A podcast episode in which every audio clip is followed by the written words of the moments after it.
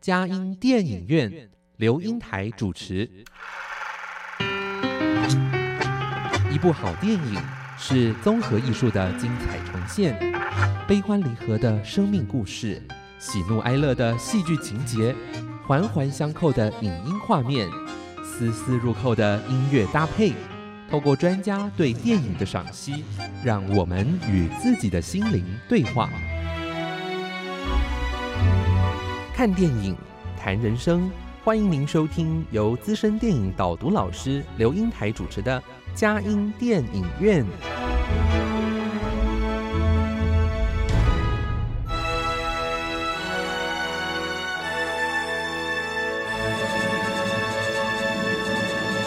各位亲爱的听友，您好，这里是佳音 Love 联播网，欢迎您来到我们的佳音电影院，我是阳光丽丽美少女刘英台。佳音电影院这个节目是每个礼拜五晚上八点到九点，在台北 FM 九零点九佳音广播电台播出；星期天晚上七点到八点，在宜兰 FM 九零点三罗东广播电台播出。另外，在嘉南地区的朋友，透过 FM 八九点一南都电台，星期天早上九点到十点播出，下午三点到四点重播。在台北、宜兰、嘉南地区以外的朋友，也可以透过电脑、手机上网，在全世界各个角落收听佳音电影院，让佳音电影院带着大家一起飞向世界的每一个角落。让当地的人与事扩张了我们的生活领域，开拓了我们心灵视野。呃，今天我们非常难得再一次邀请到我们的呃简妙荣老师，呃，来为我们带一部电影哦，《共犯效应》是共犯效应是没错。哎，呃，妙容，我想呃还是做一个简单自我介绍吧，哈。我觉得你是我们中华世界影像推广教育协会的呃电影导读老师，这是我们非常的呃这个。这样的一个结缘哈，是而且很优秀哈。你爱看电影是你自己的最大的娱乐哈。那而且把电影呢详细做了笔记哦，哇，为自己呃能够做一个剖电影的剖析哈，哎，也在累积你的资源呢。以后准备要做一个哦。呃，有没有常常写写那个电影的那个呃，在网络上写一些自己的一些这个心得啊，或是一个剖析啊，让大家比较少，比较少对，因为我觉得很多东西是每个人呃，就像看那个万花筒一样嘛，每个人看都每个看的精彩，各自各精彩，所以我不太喜欢是把自己的观感直接就是在。呃，我只会跟朋友、好朋友啊聊聊一聊这样子。我们电脑的一个读书会里面哈，或是我的自己的先生，我们会讨论一下这样子。嗯，对。那但是说真的要写成文章到网络上，其实我倒觉得我比较少做这样这样的事情。嗯，除非是说，哎，这个部电影真的很当下的感动、悸动真的很深，那我需要做一个把情感抒发的部分，我才会做这件事。但其实笔记书写就已经可以做到很多很多东西了。对对，那会有在脸书上呢？呃，少，很少，很少。对，哎，我有时候觉得，真的有时候看看网络上这样很多人对于这样的电影中的一些事物的哈剖析的时候，我发觉这各持己见的很多哈。是，有的时候好难免会觉得，哎。这个电影里面到底是这样说的吗？好像为什么他这样想呢？好像有的时候，哎，在那些好像我看的部分不是如此的时候，哎，我发觉好像也会有一些呃，这个心理的 O S 存存在哈。所以我发觉，其实每个人公诸于世的喜好不一样。那尤其是在社群啊或者乐团是那个论坛上面，其实键盘上面打出来的东西，其实有时候。太主观的东西，其实有些人他不能接受，可能就是反驳。对。可是有些人他他就是被动的吸收，嗯他可能就是你说什么就是什么，人云亦云就跟着跟着吸收了。那这样子的情形下，其实呃，对于独立思考这件事情是一个很大的阻碍。嗯嗯。所以我们会我会比较倾向于我我看完了，我自己感受完了，那别人的我听听看，但是我并不。把我自己的想法直接太太多了去投入，因为我觉得那个不要把我们自己的呃自以为是，灌在别人的思想里面，造成别人的思想混乱。对我，我有我我有这样子一个比较，诶，自我保护的一个方式。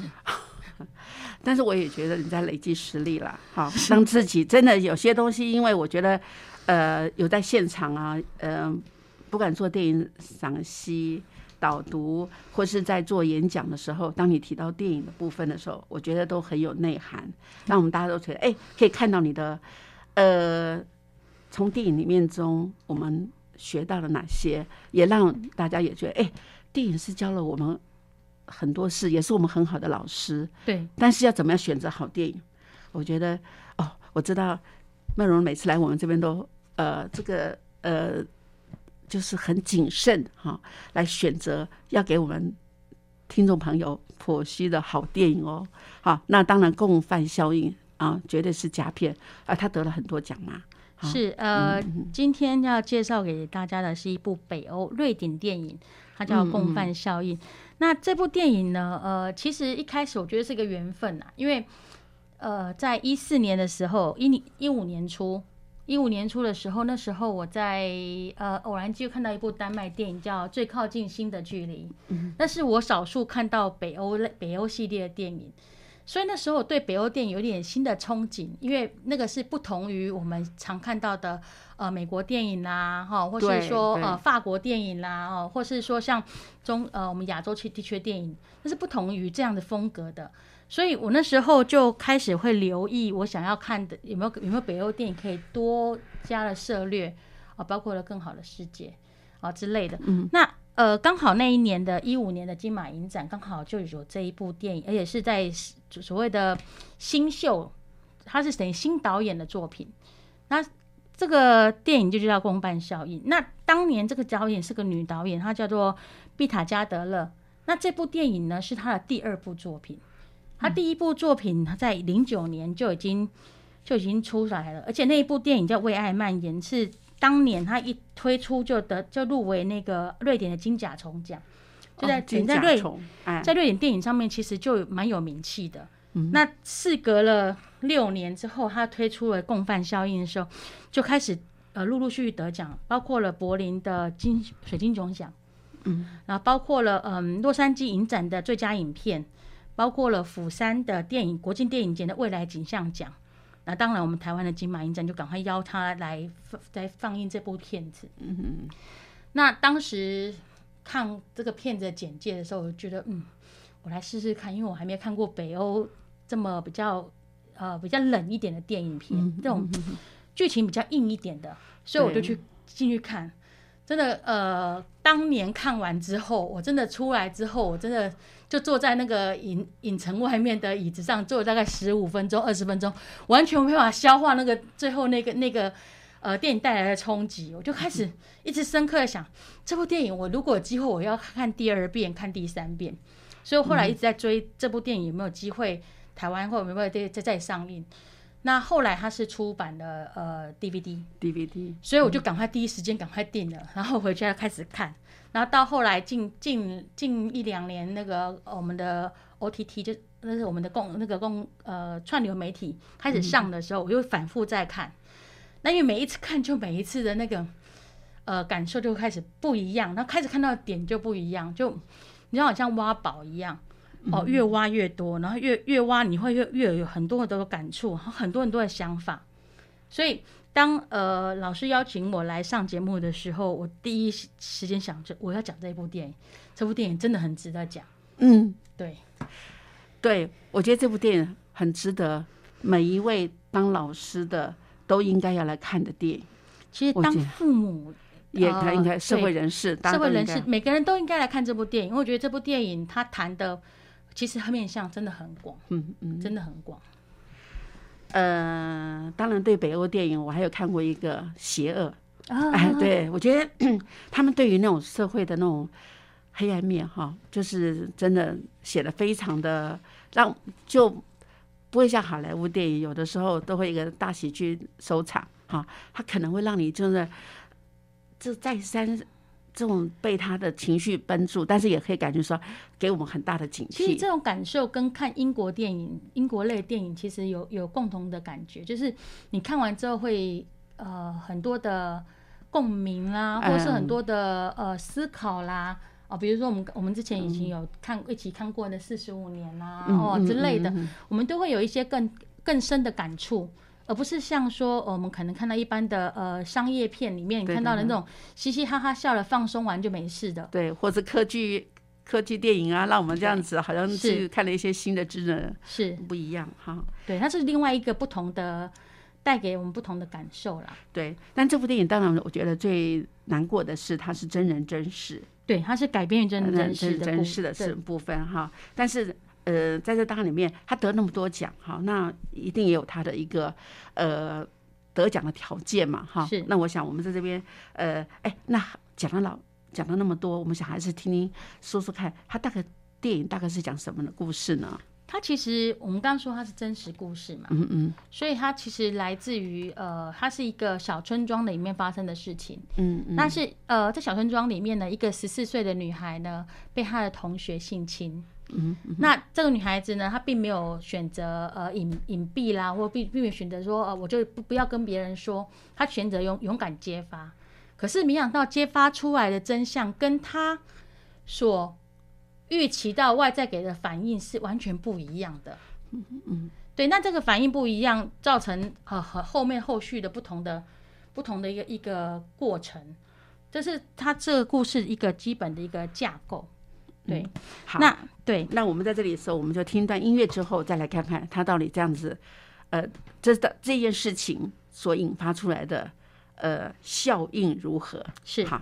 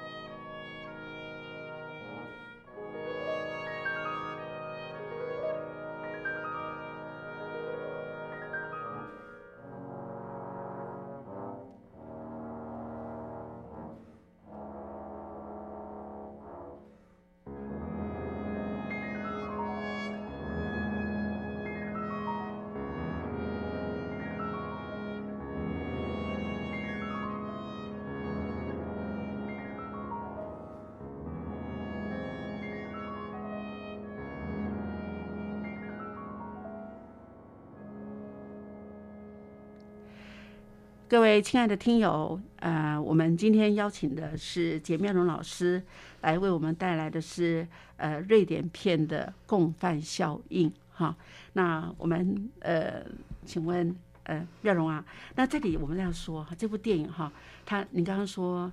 呃两个十四岁的呃这个男女同学哈，呃算是也有点纯纯的爱吧，走开作为开始，可是后来。呃，一步步的往上推的时候，就发生很多的事情发生了。对，好，麻烦您再说一下吧。呃，这部电影里面的女主角叫 Jennifer，嗯，那她跟她的同学也是互有好感的这个男同学叫亚历山大，嗯，他们两个其实呃平常是关系很好，他甚至于可以一起换衣服，嗯嗯，但是在呃一个一个擦枪走火的过程当中，就是。呃，这亚历山大他就是性侵了 Jennifer。其实，在 Jennifer 说 no 的的情形下，他就坚持了。哦，那呃，这些这件事情一开始，Jennifer 就去去跟老师讲，去跟呃，就学校报警啦、调查啦。哦，那但是其实很多事情会牵扯到很多外在的因素，那包括了。Jennifer 本身，她其实她在人际关系处理就没有很好，所以当这件事情一开始出来的时候，她的同学们就说，呃，同学们就开始会利用社群网站，就是 BBS 啦，或是类似像那种所谓的呃论坛啊，或者说像们他们我们现在所谓的 lie 那种这种社群，就开始讲，就开始用键盘上面的一些数字是文字来说书写说，哎，他一定是说谎的，这个女生哈就不可信。呃，我不相信亚历山大做这件事情，一定是他自己湖州的，一定他自己想要做什么，他就是很多的很多的舆论，呃，同学的对的排斥眼光看着这个这个 Jennifer，好像一面倒的都是对，那因为加上加上呃呃 Jennifer 她的家庭的环境跟亚历山大家庭环境是不一样的。Jennifer 的母亲呢，呃，是一个呃作风比较大胆的，然后行为是比较开放的一个女孩，呃，女性，因为单亲妈妈，她照顾两个小孩，那也有交男朋友。那相对于这个比较开放的这个 Jennifer 的妈妈米娅，那亚历山大的母亲呢，苏珊娜是一个口碑很好，做很多公益，然后跟社、跟社、跟村庄里面所有的人关系都很好，所有人都很爱她的一个。好妈妈的形象的一个这个一个家庭模式，所以相对的，在这件事情发生的时候，同学们不相信，不相信 Jennifer，那回家会跟家长讲，那家长又相信的是亚历山大的母亲，所以他们就会一面倒，就觉得说你们这个作风开放的妈妈所养育出来的小孩，一定就是作风开放，一定就是什么行为浪荡局呃浪荡呐，行为呃非常的。不端正呐，所以这些事情一定是他主动勾引，然后在事后反悔，就是开始很多很多的很多很多的指责。那亚历山大呢，这时候又闭嘴，他又不讲。所以妈妈也是，所以一开始电电影一开始的时候，他一开始是一一个蛮讽刺的画面，是一个一场婚礼。嗯，在这婚礼的时候，呃，Jennifer 她就是一直在旁边喝闷酒，她看到亚历山大就都躲开。那我们一开始会说为什么可以婚礼开始，然后到后面怎么好像冲突开始出现，才发现说哦，原来开始他指责这件事情，然后加上苏珊娜自以为我自己呃的状态是我我是一个很好的妈妈，所以你们只是两个孩子的吵闹，两个小情人的吵闹，所以他就开始做一些他的他自以为是的排解，所以他就跟把两个孩子带到一边去，然后说你跟你跟你们两个只是吵架而已啊，不要太。他那个，那哎，先带你抱一抱，Jennifer 没事，你们俩就和解了，就是用那种所谓的权威式的方式去压压制所有的事情，所以才会使得后面当 Jennifer 她觉得不不对啊，这件事情不是我的错，为什么会变成这样的时候，她会更多的反弹。嗯，对，对，原来是，所以这样的事件哈，我觉得好像我们本来是单纯的两个小情人，好像做了一些他们。就是同学嘛，哈，男女中好像应该有的，呃，呃，就是换换衣服啦，还有说怎么做一些，就是可能是亲亲吻而已，哈，可能可是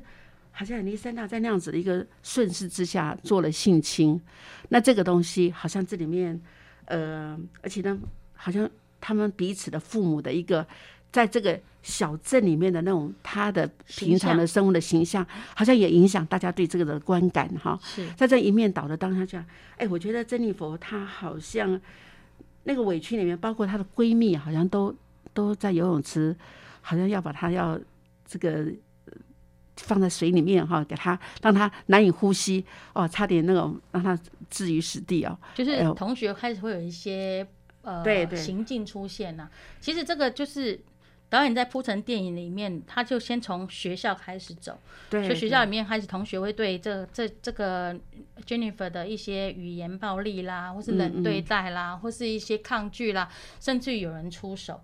那他一直延伸到整个小镇里面的人怎么样去对待这这个这个事件。小镇的人觉得都是 Jennifer 说谎，是 Jennifer 故意要陷害亚历山大，是 Jennifer 的错。所以小镇里面的很多人就开始排挤这个这一户家人，包括了 Jennifer 的妹妹是在球队里面。嗯，那因为 Jennifer 这件事情，所以 Jennifer 的妹妹她就做做冷板凳，不能上场比赛球。然后，呃，其实所有的人，所有的人都都觉得你就是不应该，就谁要你，谁要你是她妹妹，所以你就不能，你就不能跟我们在一起做很多事情。包括 Jennifer 的妈妈在工作上面也一直被欺凌。哦，那包括 Jennifer 的妈妈的男朋友，她的男友那个伊恩，伊恩其实是最支持 Jennifer 呃把自己的想法说出来的人，他也给他很多的动力跟支持跟鼓励。那他也是很最比较能倾听 Jennifer 声声音的人，可是，在群众的压力下面，他在最后他也离开了他们，对他也是因为他变戴罪羔羊嘛，他被指责，然后也被也被威胁，也被恐吓，所以他最后选择的是离开，离开这个这个这对这个这对母女，哦，离开 Jennifer 他们家，他觉得这这个是自保的方式，所以在这电影里面，你会看到一面倒的，所有的人都在攻击这一个这个 Jennifer，然后在这过程当中呢，你会发现好像事实真相好像没有人在乎了。大家在乎的是他们的个人心里面的想法，就是我觉得我是这样想的，我相信，我相信苏珊娜，我相信亚历山大，我不相信 Jennifer，所以所有的事情就是你 Jennifer 的问题。你们这对你们这对母女呢，你们应该要离开这个村庄，或是你们应该要怎么样？我应该不能存在在这边。他们有很多很多的这种所谓的单方面的指责，那包括了呃，其实，在村庄里面，他们唯一的信仰牧师。牧师也会也开始有一些既定的立场，觉得说，哎，你是不是做做了一些错误的选择啦，或是做了一些错误的事情啦？呃，那你只要愿意，我可以当你的背后的，我会当 Jennifer 的背后的力量，你可以告诉我，我可以帮你解套，但是你要先承认你的错误。所以，所以每一个人都被事事，他并没有去探究事实真相，而是他被他们眼前所看到的事情蒙蔽了。这是在。这个故事里面，我们看到比较呃比较有压力的部分，好像整个整个村庄的气氛氛围是属于比较肃杀的。对，嗯，呃，对于一个十四岁的女儿要去承受这样的压力，好像事实上也是太沉重了。是，没有人真正的听她的声音。是，哈。那当然，我觉得，哎，压死最后一根稻草，好像是。他妈妈也说了一句话：“毕业典礼你不要去参加了吧？”好，呃，我的一生都被你毁掉了。哎，我觉得对一个孩子来说，妈妈就是因为他最亲近的人，应该最能帮他讲话的人，是居然说出这样的话。因为对他来讲，他的母亲是他的唯一的支持力量，母亲、妹妹跟母亲男友伊恩是他支持的力量。可当这些力量一一的、一一的就直接就一一的崩解。嗯，尤其是母亲讲这句话之前，是因为伊恩决定要放弃他们家。嗯，那母亲就在失去了男友的这种这个状态下，她情感的依归没有了，她就对女儿讲出一个这样子的负面的话，对她都是一个一个很大的创伤。对，那这里面我觉得导演有导演有很多特殊的安排哈。是。好，那我们在听一段音乐之后，我们再来呃看看这部电影为什么呢得那么多奖啊，引人大家注目哈。是，也是一个很好的社会教育的题材。是没错。台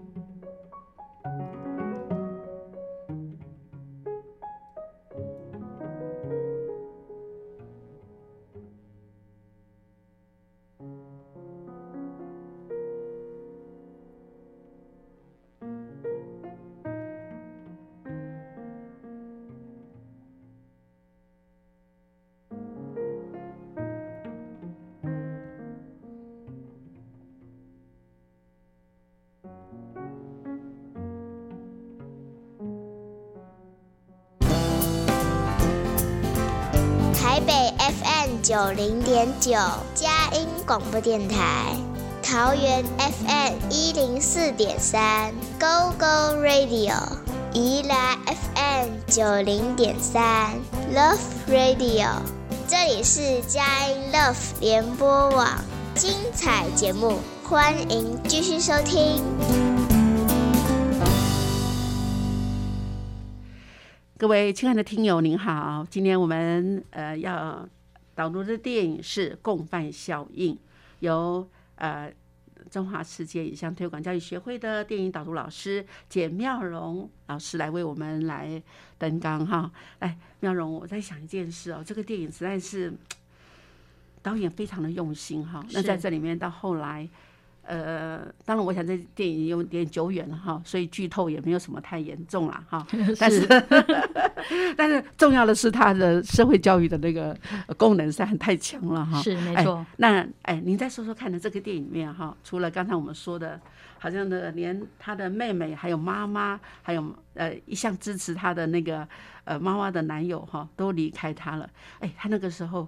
呃真的是非常的那种心力交瘁哈。是哎。那那个哎，这个小镇里面给人家心灵最大安慰的教会的牧师，都觉得说好像信以为真，而且还跟公开跟大家说哦，呃，团结比那个孤单力量更大哈。哎，我们大家要维持社会的那个这个小镇的和平哈，我们就要如何哈？感觉上都距这个征服你是于千里之外哈。是嗯。哎，那你觉得这个电影里面还有什么东西呢？让这个让我们有有发人隐私的？应该讲哈，这部电影里面它有个很重要的特色是，他在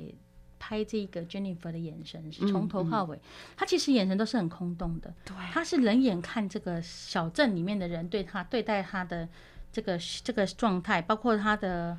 呃母亲之后的反应，包括他的同学，包括他的包括牧师。包括法院的人，包括一些呃一些村民，对他们的行为，他都用很空洞眼神来来看。那那个眼神里面带着一点无奈，带了一点呃没有感觉，没有感觉是说，我如果太在乎，我就会更受伤。嗯，所以那个问当中，其实我们看到的是，在这个电影里面，呃，你会感受到深刻感受到在。呃，重重包围下面，Jennifer 她的无助，她的被人被所有人遗弃，然后没有希望的那一块，所以到了片电影的片尾，他做了一件事情，是拿了一把枪到森林里面去。嗯，对，虽然虽然他最后，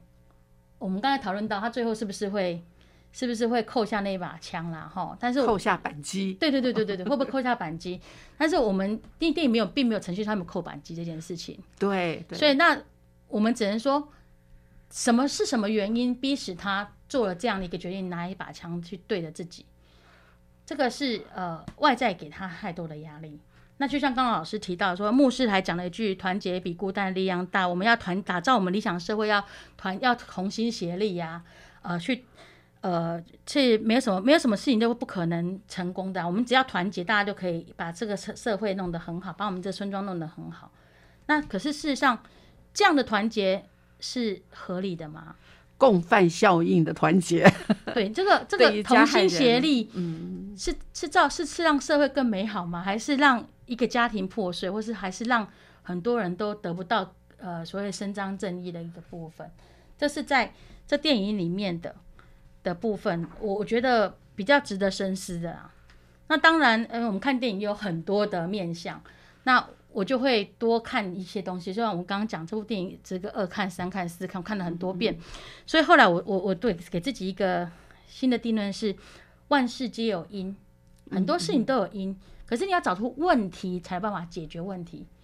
这这个故事里面有很多的人物，很多人物都有他的问题。他的行为来自于他的问题跟症结，然后怎么样找出那问题症结，他要帮忙把这个问题解决好。嗯，所以包括了我，包括我们讲亚历山大，他为什么会性侵同学？他其实他为什么去攻？他为什么还会放？他当自己做的事情，为什么不敢做、不敢认？他为什么要放任同学去攻击 Jennifer？那事实上背后的原因是不是来自第一个？他对性好奇，他对性这件事情不是那么的。呃熟，不是那么的了解。有时候我跟你很好，不代表你可以对我为所欲为。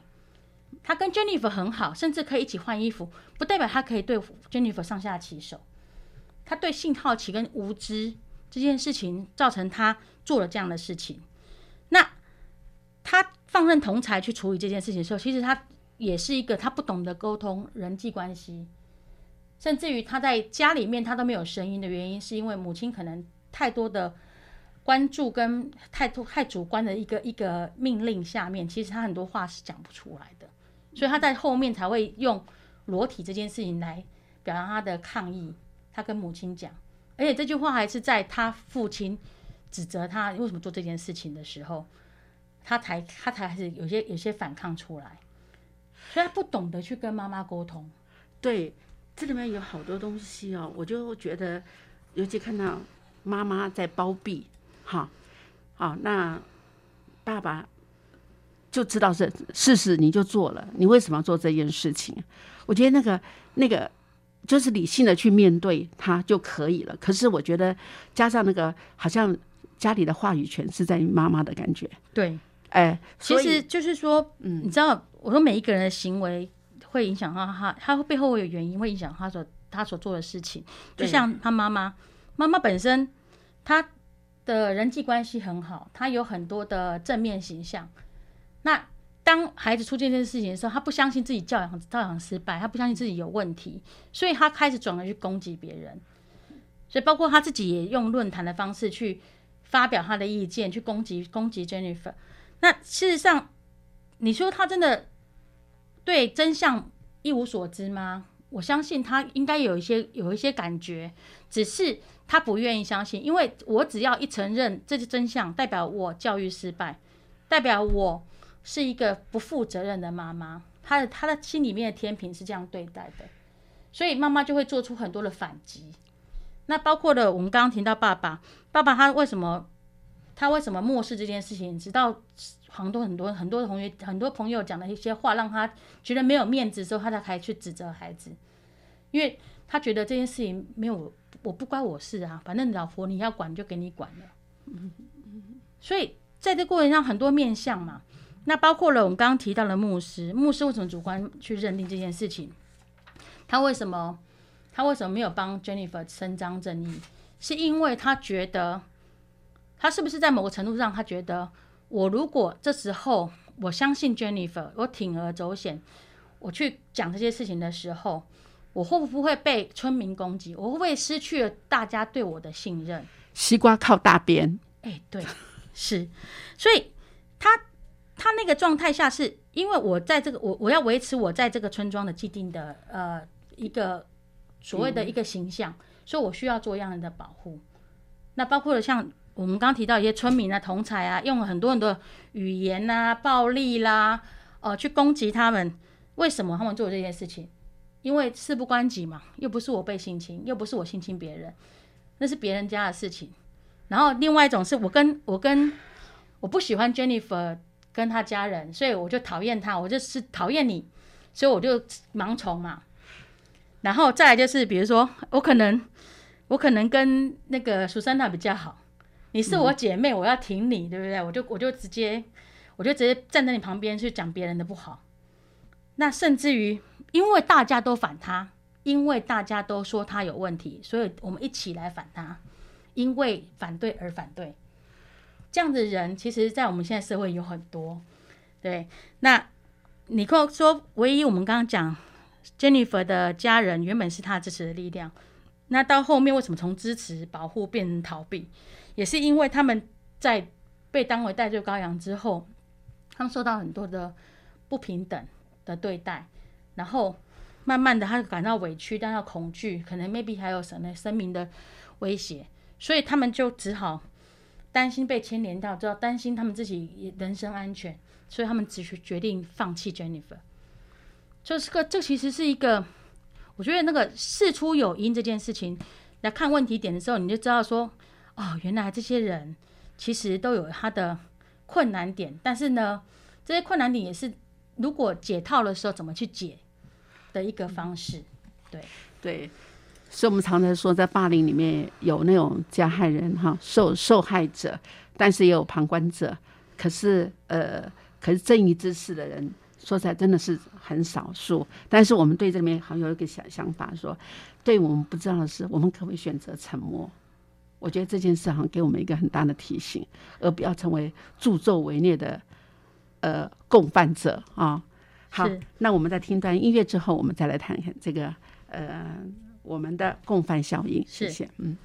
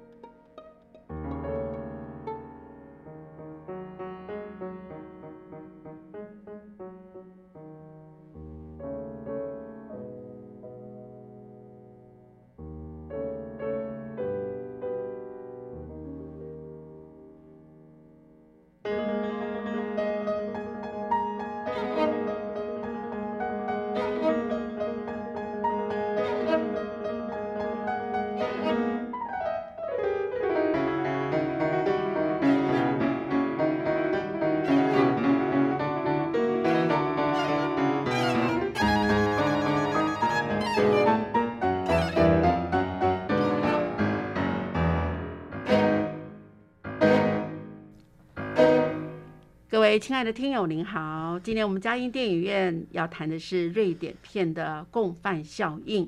由我们的简妙荣老师来为我们导读，我们越来越走入到精彩的部分，更精彩哈！哎。呃，从你刚才的那个婆媳，每个人物都有呃事出必有因的为难之处啊，是没错。呃，本来由这个尤其家人哦，本来是要支持他，那可是到后来呃也选择了，哎，至少跟他有保持一个距离。是，那我觉得妈妈那句话，你毁了我的人生啊！我觉得他所有的支持力量都没有了，珍妮佛选择了哈，自要选择自我了断那一刹那。拿着枪走到呃这个北欧专属的那种小森林里面啊，那那有做那样子一个呃决定，但是我觉得那个最后，我觉得导演很棒哎，给我们一个遐想，哎，到他到底开枪自我了断了没有哈？但是在这同时，哎，亚历山大好像你刚刚在剖析，哎，我觉得亚历山大这个他最后在重复做了那件事情啊，我觉得也是导演是不是这个？让这个大家这个呃，让我们观众朋友哈特别想到这个不容分说，亚历山大对他来说，母亲的溺爱包庇对他有教育效果吗？嗯嗯，应该是说哈，在这个过程当中，我们看到的这部电影里面有很多的点是值得我们去思考的。嗯呃，包括老师刚提到的。Jennifer 后来我们进到了森林去，持着枪进到森林里面，就想想自我了断。嗯嗯。呃，这个部分其实有一个蛮特别，我觉得如果听众们有兴趣再去看这部电影的时候，你可以特别留意一下，Jennifer 从头开始，她都穿了一件红色的红色红格子衬衫，嗯，可到最后她脱掉这件红格子衬衫，红格子衬衫在这个电影里面，其实红色这个印象里面是其实非常的强烈，因为在一开始新人。结婚那结婚新人之后，他们就是有个红色的爱心，他们用枪射那个爱心，代表他们夺得他们的爱，他们的婚姻美满。可是同时，Jennifer 的她的红色代表是她要捍卫她自己觉得的正义，她觉得有这个红色可以让她呃怎么样去捍卫自己，怎么样去保护自己。相对于我们在电影里面看到一一一系列冷色冷色系的这个村民啦，哦，一些冷色系的背景啦，相对来讲，它是。很明显的一个视觉上的冲击。哎，还有一件哦，那个村民有一个的剧照可以看到，他们戴了个面具哈，是来呃，先到那个什么亚历山大家里，后来又到了珍妮佛他家的门口，甚至把他的狗啊哈，呃马马哈那个马好像给他呃死呃弄死了嘛，对，而且那个谁也被这毒打一顿，是啊，他那个伊恩，哎，在那个当下里面，我真的觉得他们那个戴面具啊。这部电影也是一个很，呃，导演很奇特的那个这样的一个。在这个面具那一部分，我们可以看到的是，呃，面具代表每一个人不同的呈现的面相。那当他戴着面具到了亚历山大家的时候，是一个庆祝。我我们带着表情来庆祝你们家的喜事啊，因为那时候苏珊娜生日，然后他们去庆祝，庆祝完之后，他们替苏珊娜抱不平，所以他们到了 Jennifer 家。然后甚至做了一些，呃，非常的不合理的事情，对，包括了打人，包括了屠杀动物，嗯，哦，那这个面具里面就看到了每一个人都。其实我们每一个人在社会上，我们都戴了不同的面具在过在做事在过日子。哎，会不会我们想做坏事之前，我们也要戴个面具，让人家看不到我的？这可能是这可能是我们经常看到那个电 电视上面那些抢犯会戴个面具是一样意思。但是我觉得它呈现的是说，每一个人这个面这个面相里面，每一个人在不同不同观点的时候，会有不同的对应的措施。嗯，对对，所以在这个店里面，我觉得蛮特别的。然后还有一个是，它有很多那种所谓的。我们说的对话式对话，对话的那个面那个呃方格出来，嗯嗯啊对对，他就说啊这这个人是烂人呐，这个女生是怎么样，都是他说谎啦，他有很多很多的很多很多的负面，都是带来自于键盘，键盘下的攻击，对键盘下的攻击。那这个时候，我就觉得在这个电影里面呈现出了呃两个很重要的点，第一个是。我看完这部电影 n n 遍之后，我我自己真的觉得这部电影里面有两个东西一定要谈的，一个东西叫做性教育，嗯，怎么样教，怎么样尊重别人，怎么样做，怎么样去保护自己，这个性教育这件事很重要。第二件事情是，我们在面对人际关系的处理上面，是不是能够避免去做到？更我们说最最严重是霸凌，去霸凌到别人这件事。嗯，对，这这两个是这两件事情，是我看完这部电影之后，我一直很觉得他很有感触，他很适合跟呃我们的青少年呐，或是我们的成人哈，大家来谈这件事情，因为这件事情是很重要的。前面讲的是是性教育，是指的是呃我们很多人不懂自己有一个身体的自主权，我们不懂得怎么样去保护自己身体，我们有些身体的界限。那怎么样带着孩子去认识身体界限？怎么样带着孩子去了解？就像我刚刚提到的，亚历山大其实对性好奇，对性也是无知的。怎么样告诉他你要怎么样尊重一个女孩子？即使他愿意跟你盖着棉被纯聊天，不代表你可以非礼他。包括我们成年人都一样，当女生觉得不 OK 的时候，就是不 OK，不可以，不可以说我就是非非什么。以前有一个错误的谬论是，女生说不的时候就是要，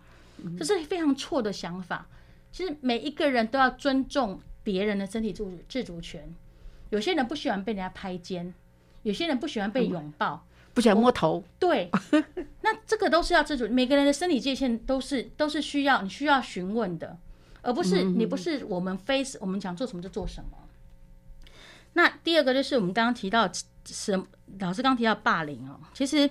霸凌这个词有点重，因为它不是每件事情都叫霸凌。那霸凌其实我们定义上是讲说长时间持续的故意的对别人，不管是生理或身体上或是语言上的攻击，尤其是在权力失衡上，上对下的权力失衡，或是它是有重复性的，这才叫霸凌。那他如果不只是哦，我我只是心存好玩好奇，那这个叫这个东西叫做不当行为，这个其实是有一点分界一个界限的。那在这部电影让我们看到真的是霸凌，因为他真的是对是村民也好，或是所有的人也好，对 Jennifer 他们家真的是做这样霸凌的行为。那呃，很还有很有很沉重的一个一个一个控诉出来。那包括我刚刚提到那些 BBS 的，就上面一些那种所谓论坛上面的对话视窗上面的攻击语言的攻击啦。哦，包括到最后奋起来用语用用行动的攻击啦，拿了枪拿着拿了斧头就到人家家里面去啦，这些都是都是都是不对的行为。对，对，当然我想我们简而言之叫做性教育，甚至是所谓的性霸凌哈，我们这样说，但是我还是觉得哈，嗯。事实上，在瑞典哈，我曾经也看过他们的那个就是性教育的一些教材哈，是，那他们还是有些有一些教导啦。但是这个小镇上有没有这样的一个彻底的实施，我们不知道。但是有一个呃理解的说，好像我们常常在说，呃，男女交往的过程中，有的时候，呃，所谓的所谓的呃，就是上了一垒啦、二垒啊、三垒啊、四垒啦，哈，四垒全垒打的时候，就好像就。就就性侵进去了。之前可能是呃，就是牵牵手啦、接接吻啦，好拥抱一下。好，那在好像他们在交往过程中，这里面安排了不是最后一个那个导演安排一个女孩子，呃，他们在庆祝毕业典礼的时之后的一个活动当中去去游泳。哎，后来呃，我们的亚历山大就性侵了这个女孩。好。呃，重复了一个他之前的做的行为，好，那在这个当下两相比较，我觉得这里的安排是非常棒的。但是可以感觉上，我要跟你拥抱，好，还有这样的，我愿意的。可是我不要这样，我不要这样子。可是我们的亚历山大却是执意要去做这样的事情，好，所以在这里面，我们真的发觉，好像我们在这样的一个教导上面，哈，要说的更更周详、细节一点，让大家知道，尤其。呃，我想不只是女生哦受害，可能男生也是受害者。是，可是这样的一个分际，呃，真的是给我们做老师的。呃，会有或者父母的或社会人士都要去关注的地方哈。没错。那不管怎么样，我觉得呃，谢谢妙容来为我们带一个这么好的电影《共犯效应》哈。是。呃，值得一看再看，而且现在在网络上面，说实在要看这个电影还是蛮容易找得到的，哎哎。所以希望大家能够呃，也借这个机会来来看到一部好电影，也成为我们一个呃，知道怎么样去保护自己、保护家人，哈，还有一个甚至在这个社会中我们需要知道的一个呃。呃，这个职能哈，能够做做一个很好的一个社会教育。好，谢谢大家收听我们今天的节目，祝福大家平安喜乐，有阻碍相随哦。下个礼拜空中相见，谢谢。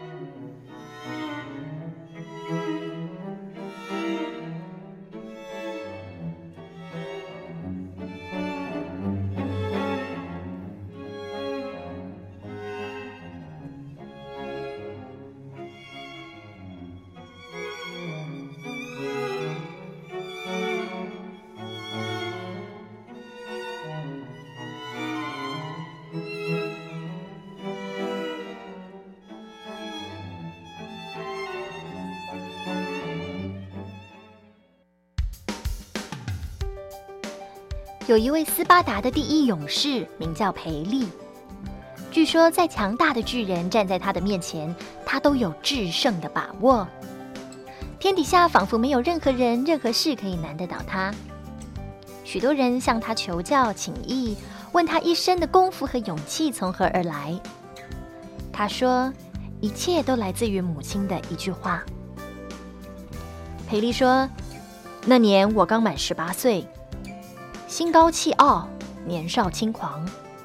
第一次练习击剑的时候，都还没有靠近对手，对方的剑就已经刺到我身上了。我懊恼地告诉母亲：“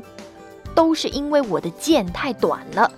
又没有技巧，也没有方法，所以我输了。”母亲拍拍我的肩膀，她说：“孩子，只要向前一步，你的剑不就变长了吗？”这句“向前一步”，后来就成了培力智慧和勇气的来源。亲爱的朋友，积极的向前吧！许多事情能够成功，正在于向前一步。积极勇敢的迈向前去，能使你掌握那制胜的一刻。佳音 Love 联播网，分秒守护您的心灵。